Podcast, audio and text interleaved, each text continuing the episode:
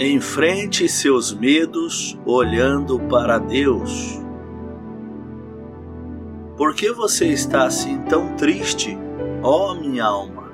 Ponha a sua esperança em Deus. Bíblia Sagrada, Salmos 42, 11.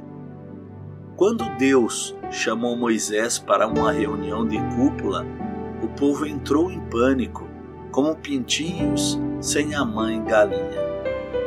Povo juntou-se ao redor de Arão e lhe disse: Venha, faça para nós deuses que nos conduzam.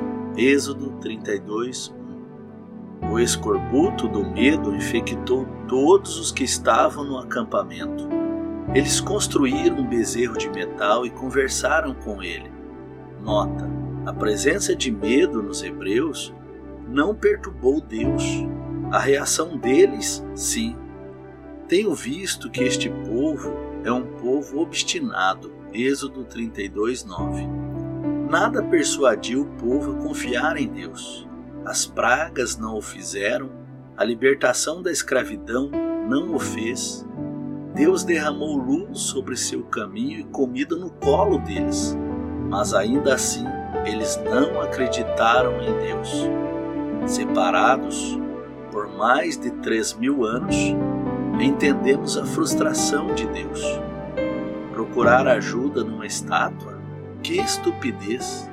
Optamos por terapias mais sofisticadas, farras alimentares para aumentar a barriga ou jornadas de compras de estourar o orçamento. Curvamos-nos diante de uma garrafa de uísque ou nos perdemos trabalhando 80 horas por semana. Progresso? Dificilmente. Ainda enfrentamos medos se não olharmos para Deus. Oremos.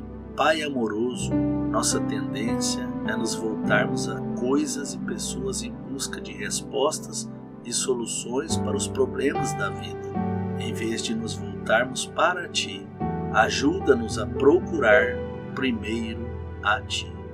Que Deus te abençoe, hoje e sempre fica na paz do Senhor Jesus.